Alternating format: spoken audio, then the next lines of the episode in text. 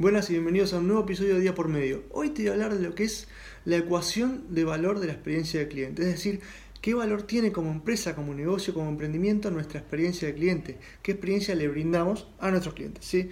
Y esto es que la ecuación es CX, es decir, CX es Client Experience, es igual a la adquisición, es decir, la capacidad de la empresa para atraer nuevos clientes, más la retención, es decir, la capacidad para retener a esos clientes, para fidelizarlos, más la eficiencia, que es la capacidad de poder hacer más con menos, ¿no?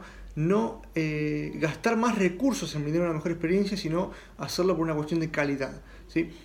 Eso es entonces CX es igual a A más R más E. Esa es la ecuación de valor del cliente y es como tenemos que ver cómo evaluamos nuestra experiencia que estamos brindando.